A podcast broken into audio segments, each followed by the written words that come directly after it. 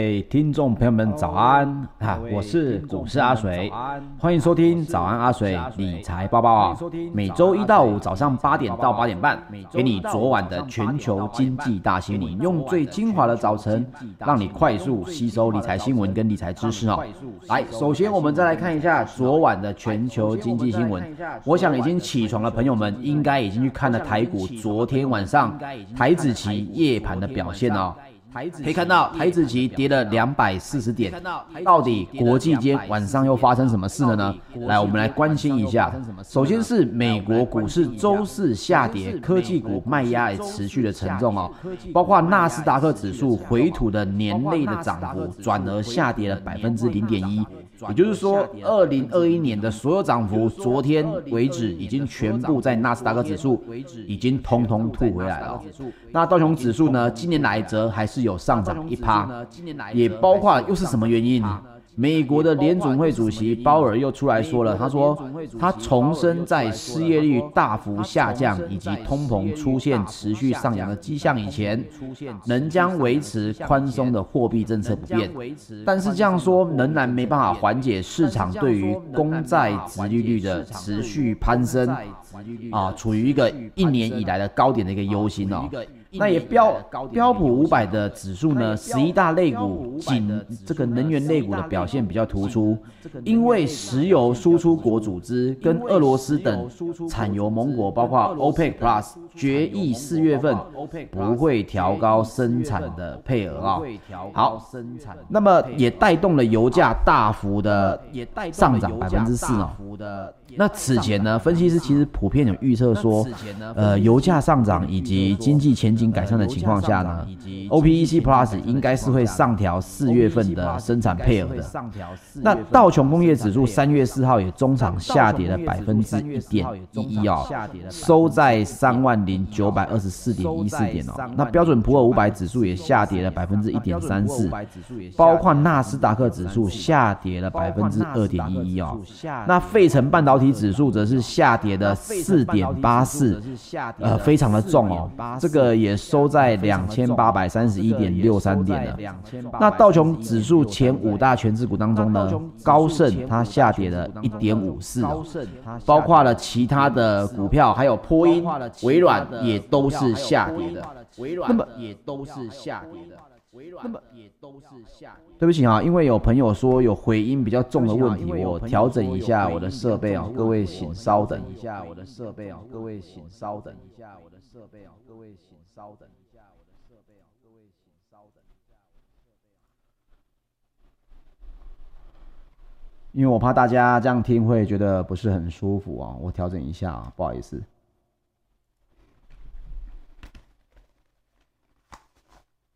好，不知道大家这样听，接下来还有回音吗？哦，感觉应该比较少，对不对？在 Clubhouse 的朋友应该是没有什么问题的。那不知道听这个 YouTube 的直播的朋友呢，现在有没有好一点？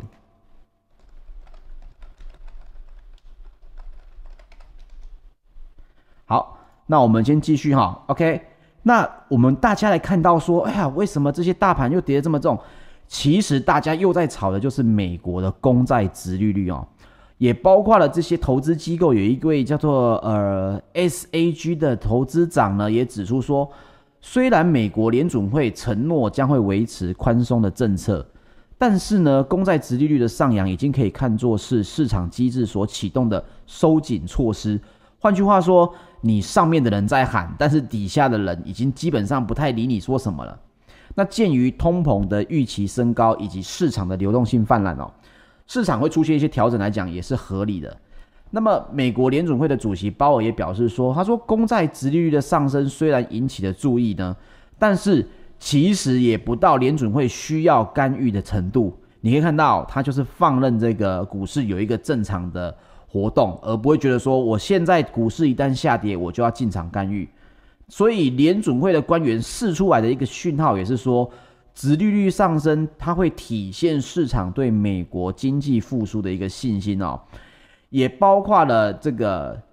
DKT 的资产管理的资深投资组的经理也表示说，投资人都在关注公债殖利率，那殖利率上扬，对于科技股以及更多殖利率敏感的股票，比如公用事业股等，都会造成压力哦。所以，在美国的公用事业股，基本上在现在为止，殖利率攀高的现在，也是要注意所谓的这个，因为殖利率上升，公用事业等相关的这个股票会下跌。那么，各位可能会觉得说，诶，我好像也没有在听这个公用事，我没有在看公用事业的股票啊。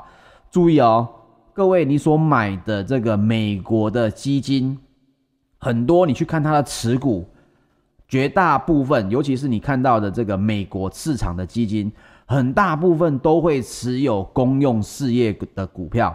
也因此，如果你的基金不是长期投资，或者你是以比较喜欢单笔投资的这个听众朋友们来讲，你就要注意殖利率有没有可能反过来伤害你的基金持股。如果有极大部分对殖利率敏感的股票，比如公用事业股等，你都要注意，有可能短线上面都还是会有影响哦。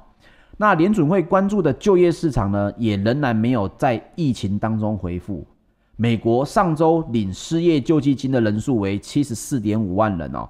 仍然高于金融海啸期间的最高峰六十六点五万人。金融海啸期间领失业补助金的人只有六十六万。而现在，在上个礼拜，美国领失业救济金的人数还是高达了七十四点五万哦。那疫情期间所减少的工作岗位呢，高达两千两百二十万个，接近就是快要整个台湾，如果每个人都是就业人口，我们每个人都失业了哦。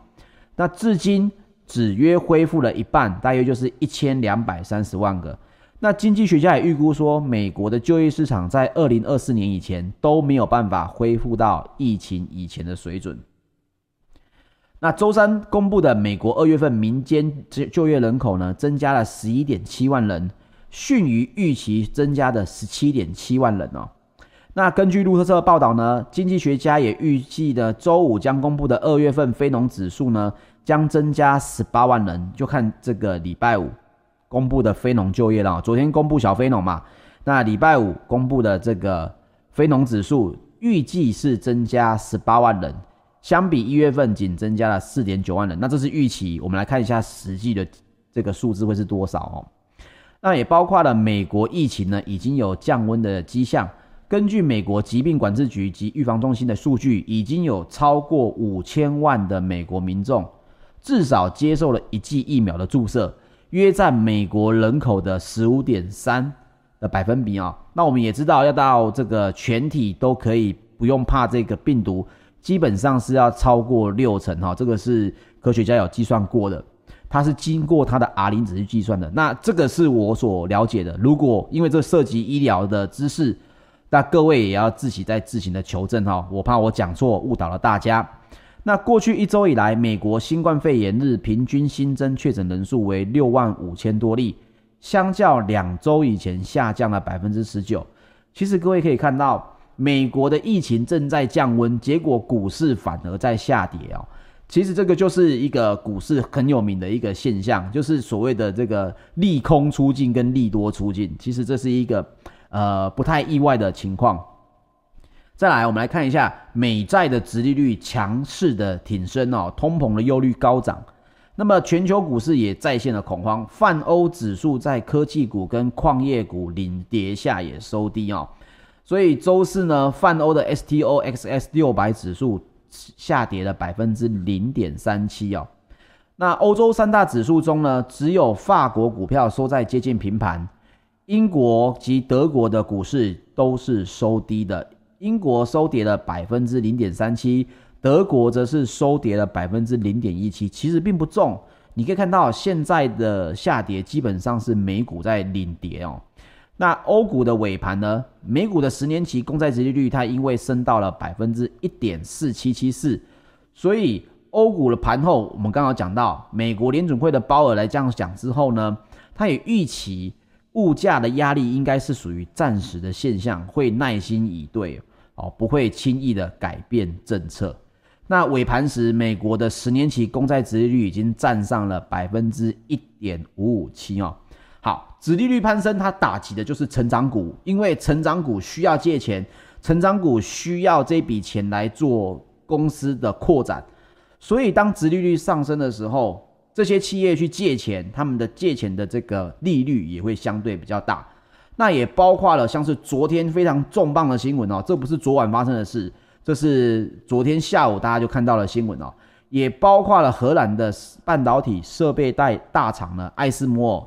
（ASML） 也宣布出售设备给中芯国际啊，但是它的股价呢仍然大跌了百分之六点一。好，我们来看一下艾斯摩尔这个声明到底会不会对台积电造成的压力哦？因为大家都知道，之前台积电有所谓的技术堡垒，除了它自己本身的这个专利以外。很大一部分也是因为美国封锁了比较先进制程的这个紫外线光刻机给中国大陆，也就是中芯国际。那么 ASML 宣布出售设备给中芯国际，那它是不是代表已经突破了荷兰政府跟美国政府的这个封锁呢？我们先来看一下啊，其实艾斯摩尔自己的声明，他是说本次的采购它涉及的是 DUV，也就是所谓的深紫外光的光刻机。那个在他们的制程当中，这是比较旧的技术，所以包括日本的陆媒呢，资本邦也引述的业内的人士表示，他说中芯可以采购到了其了除了这个 EUV，也就是极紫外光以外的所有光刻机啊，他的意思就是说，中芯国际目前买得到的，呃，基本上都买得到，就只有最先进制成的 EUV 找没有买到哈。那么光刻机呢，本身它是半导体生产一个很重要的设备，因为它是跟光照有关系的。你没有这个东西，基本上你也没办法把线路打到更精细的这个奈米制程哦。那艾斯摩尔所生产的这个 EUV 光刻机呢，被认为是拥有最先进的技术，也是推进先进制程的关键设备。那阿水因为不是这个，我以前虽然是光学雕刻相关的产业，但是现在的业界已经进步得太快了哦。所以，我从 IT 这里推下来之后，我也不太清楚所谓的呃艾斯摩尔到底现在实际上在技术堡垒方面到底是给了多少给中芯国际啊？只是根据这个新闻所说的是，美中的科技战开打之后，美国曾经在二零一八年去游说荷兰，那荷兰的官方也很听话哦，他们随即就暂缓签发艾斯摩尔对中国的 EUV 的光刻机的出口许可啊。那也是因为这样这一件事情，去重挫中芯国际去探索先进制程的进度。在 EUV 的光刻机禁运中国之后呢，艾斯摩尔曾经在二零二零年底，就是去年的年底，在上海的中国国际进口博览会当中，展示了号称能用于七纳米以上先进制程的 DUV 光刻机。但是呢，陆媒科技新报也指出，DUV 用于先进制程的生产良率。仍然无法跟 EUV 相等哦。那中芯国际在二零二零年延揽了台积电的前营运长蒋尚义先生担任副董事长啊。我们这些有碰过他的这些外围人士，外围的外围都叫他蒋爸啊。那当时也有报道指出说，中芯是想借重这个蒋尚义先生跟艾斯摩尔协调去取得 EUV 的光刻机。但是呢，根据路透社的报道也指出。截至二月为止，哦，荷兰官方也还没有批准 EUV 光刻机出货中国的许可。中芯国际在先进制程的发展仍然很受限哦，所以这个新闻出来是不是对台积电有影响？我想这个大家是要稍微去想一下。但是目前根据报道来讲，也并不是他们可以取得所有先进制程的光刻机啊，这个是大家要看清楚的。讲到台积电，我阿水不得不来插播一下。呃，新闻以外的东西啊、哦，不看不知道，一看吓一跳、哦！昨天我看了台积电的散户持股在五十张以下的这个人数，已经高达八十三万人哦。而总张数除以总人数呢，五十张股票以下的，大概是每个人拥有一点七张的台积电股票、哦。我们整个台股有在交易的人数，大概也就三百多万人。当中有八十多万人人手一张、两张台积电，那各位可以注意一下哈，其实包括大型的权值股，像鸿海啊、台积电啊，过往来说，一旦太多的散户进场，这个台积电的股价通常都会走弱。所以我觉得这并不是在讲说台积电一定不行，台积电一定有问题，只是你自己要知道一件事情：我们投资股票很多时候不要人云亦云哦。大家都知道台积电很强，但是台积电在三百块的时候，为什么你没有买？为什么六百块之后，台积电的人数从原本持有五十张以下的人数大约是三十几万人，六百块之后暴增到八十万人？这当中有五十万人基本上是呃别人说的台积电好，我想各位应该很多也都有一张这个台积电的股票啊，甚至是有零股的。那你要了解到这种大型全值股在遇到散户如果已经都在车上的话，嗯，这个走势你自己就要稍微注意一下。我并不是看坏台积电啊，我自己跟台积电渊源也很深哦，包括我曾经也并购过我们公司跟台积电合资的这个。IT 公司的部分的这些设备哦，那我自己对台积电其实很有感情，只是我认为投资股票你必须要非常的冷静，对，它也很强，它也有技术堡垒，但是你如果今天你并不是要长期投资，你只是想要做价差，你只是因为看到新闻跟你讲说台积电上看一千块，你觉得还有四十几万可以赚，那么我觉得你的投资的方式可能稍微要来改一下了哈。好，我们回到正题，继续关心昨天晚上的这个新闻。纽约商业的交易所四月原油的期货，三月四号收盘上涨了二点五美元。我说过了，这个下礼拜一或下下礼拜，我们的油价应该又要上涨了哦，因为上涨了百分之四点二。这也是因为刚刚有提到的石油输出国组织及俄罗斯等产油盟国呢，OPEC Plus 决议四月份不调高生产配额。那么此前分析师也普遍预期，在油价上涨跟经济前景改善情况下，理论上 OPEC Plus 应该会上调四月份的生产配额，但是后来实际上并没有，所以这也造成了原油上涨哦。布兰特原油上涨了百分之四点二，成为每桶六十六点七四美元哦。那道明证券的大宗商品策略主管呢，梅克莱也表示说，OPEC Plus 的决定令市场吃惊，其向市场传递的一个讯息是说，产油国宁愿看到油价过热，也要大幅削减去年因为疫情而造成的库存积压。那沙国也表示将延长自愿减产每天一百万桶的期间哦，那后续才会跟大家决定说何时会逐步减消取消这个减产。所以沙特阿拉伯它还在减产。那美国上周汽油跟蒸馏油的库存大减，主要是因为哦，现在的严寒天气还是导致炼油厂关闭。那美国炼油厂的产能利用率也创下了历史新低，到百分之五十六的影响。其中墨西哥湾的炼油厂利用率更是只有百分之四十左右，也是历史新低哦。那美国能源部三月三号也公布数据说呢，截至二月二十六号为止。美国商业原油的库存较前周增加两千一百六十万桶，已经来到了四点八亿桶哦，也创下了历来以来的最大单周增量。各位，你处于一个创造历史的年代啊！这些今天的新闻基本上都是历史以来啊。那这也是因为炼油厂关闭导致原油加工需求减少哦，所以这个汽油的库存呢也减少了一千三百六十万桶。则是创下了一九九二年统计以来历来的最大周的减量哦。商业原油库存增加，而汽油的这个库存呢是减少哦。那你能看到，这都是因为炼油厂关闭，所以你可以去想一下，炼油厂关闭有没有什么相关的塑胶啦、类股啦、石化类股啦，又可能有波动了。好，那我们来看一下黄金哦。纽约商品期货交易所四月的黄金期货，三月四号收盘下跌十五点一美元，或者称为下跌了百分之零点九，也来到了去年五月以来的新低。那这是因为呢，美元及美债的殖利率上涨会造成压力，现在目前已经跌到了每盎司只有一千七百美元哦。那世界黄金协会的投资经理这个博拉基也表示说。美国十年公债殖利率过去七个月以来已经上涨了将近百分之两百，这也是金价承压而且持续下滑的主要原因。那不过呢，布拉基也指出，尽管公债殖利率上扬已经到了百分之一点五，但是扣除了通膨的实质值利率仍然处于处于这个负值哈。那此仍然有利于金价。但是这位先生他是世界黄金协会的投资研究经理。我想他对金价当然不能一昧的这个看低了哈，所以他也会觉得说，诶，短线上面可能是下跌，但是长线还是属于上涨的。那我想这个新闻大家参考就好。那我们来讲一下，昨天其实在这个业界也非常大的新闻，各位可以来了解一下啊，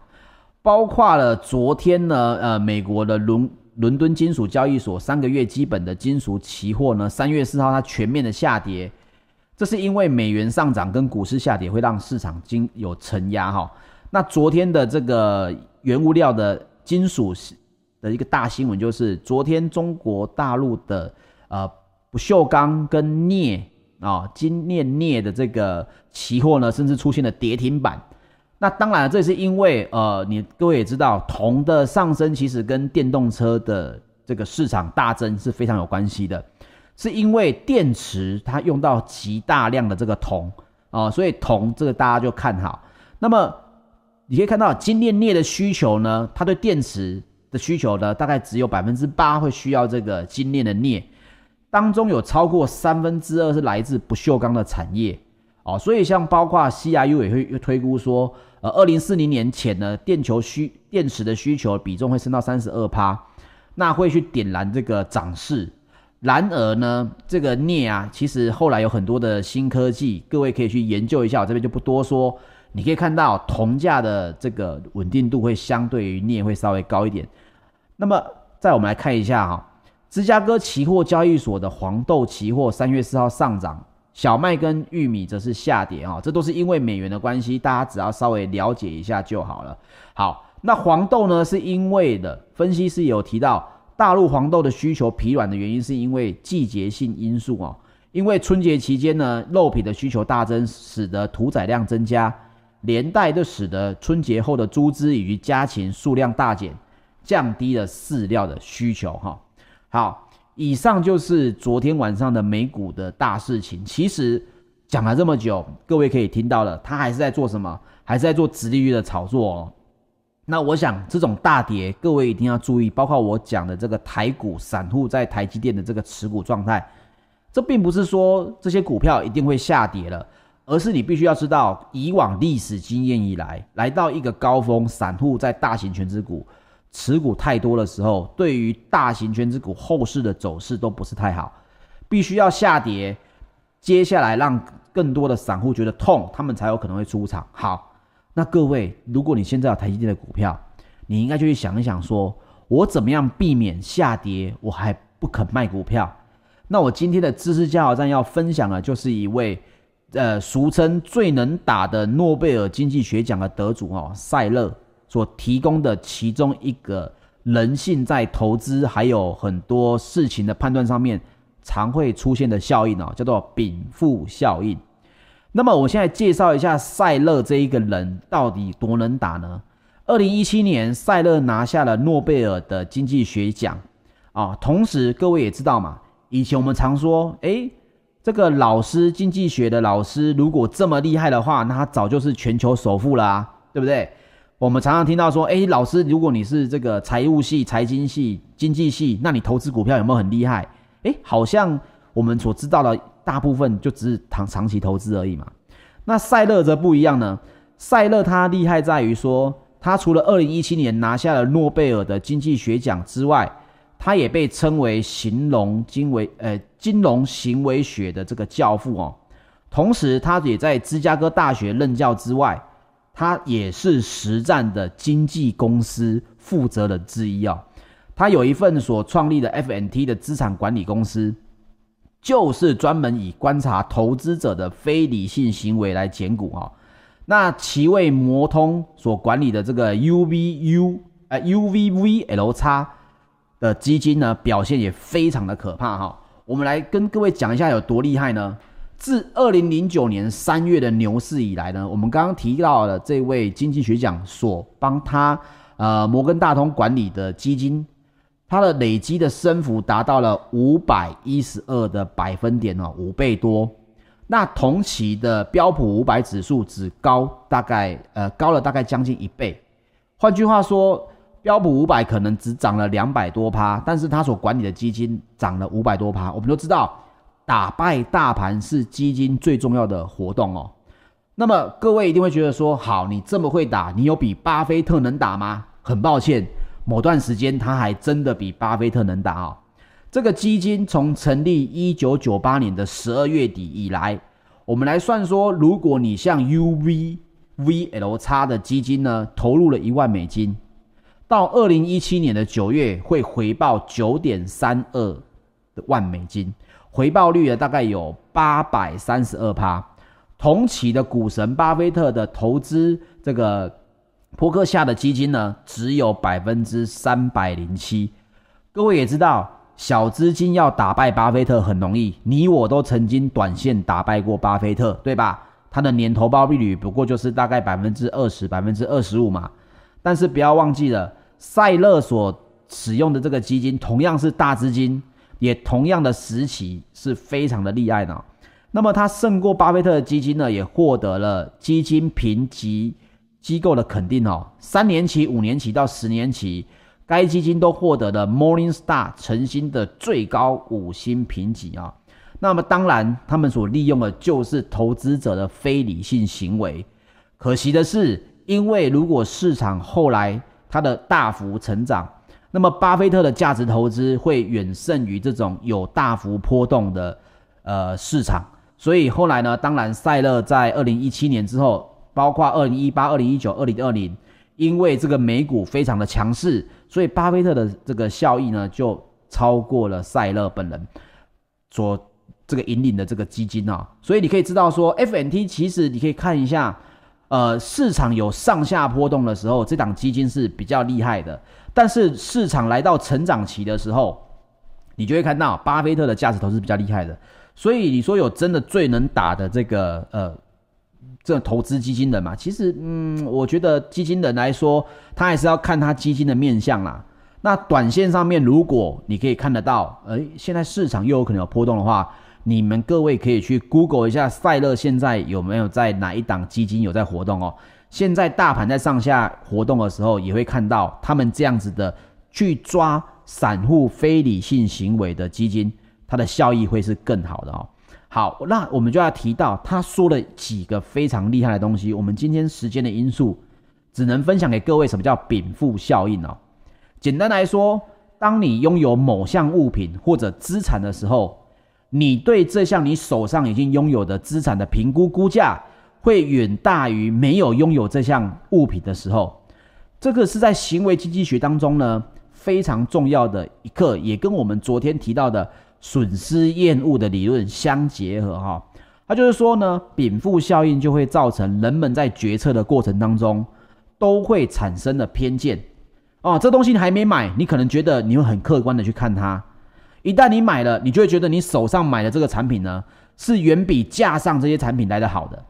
所以也包括了有心理学家针对这个禀赋效应去测试了一下，他说他随机把参加实验的人分成两组。一组人在完成了问卷之后会得到咖啡杯，另外一组人呢会得到巧克力。那你也知道，很多人不喝咖啡，也很多人可能不吃巧克力，这是同价值的东西。那收到礼物之后，工作人员就会跟两组的参加者说：“诶，其实啊，你可以跟其他拿到不一样礼物的人交换。”好，那因为参加者是随机分配，在统计学上，请问大概会有多少人会选择交换？统计学上大概百分之五十嘛，结果呢，实际的情况是只有百分之十的参加者选择了交换。换句话说，结论是什么？一旦你拿到了咖啡杯，你就会觉得我手上的咖啡杯比较好；而一旦你拿到巧克力，拿到巧克力的人会觉得我拿到的巧克力比较好。那么这就会对投资有影响了哦。你可以看到，第一，人们花越多时间研究的股票，它的禀赋效应就越强。他会觉得我投资我研究的这张股票呢，比别档好，所以当他下跌的时候，他会为他找很多的理由。所以你要看一个人有没有这个对你可能有意思啊，对你跟你有没有很亲密。简单来讲就是什么，他跟有没有认同你是自己人嘛？如果你发现你举了很多的例子，你举了很多在价值观上面是婆说婆有理，公说公有理的，他都会偏向于你的观点，这代表什么？这代表着他跟你就有所谓的禀赋效应，股票也是一样，你花了很多的时间，花了很多的精神，反而容易造成你对这档股票会有不理性的行为。那怎么样去避免这个不理性的行为呢？你就要先知道，首先我们每个人脑袋瓜里面都存在这种禀赋效应，你要先知道自己会有。所以当你自己发现奇怪，这张股票我割舍不掉的时候，我就是舍不得卖掉它的时候，是不是禀赋效应哦在作祟了？所以记得你要给自己一个正确的流程，比如说你承诺自己，即使我花了这么多的时间在研究这张股票，但是当它下跌了多少趴的时候，我就会卖掉。给自己一个投资的计划，并坚持下去，你这样就会有自制力，你就不用挣扎。如果你在投资之前没有先给自己一个停损点，而且是一个军事化的停损点，那么禀赋效应将会害得你报上又报下啊。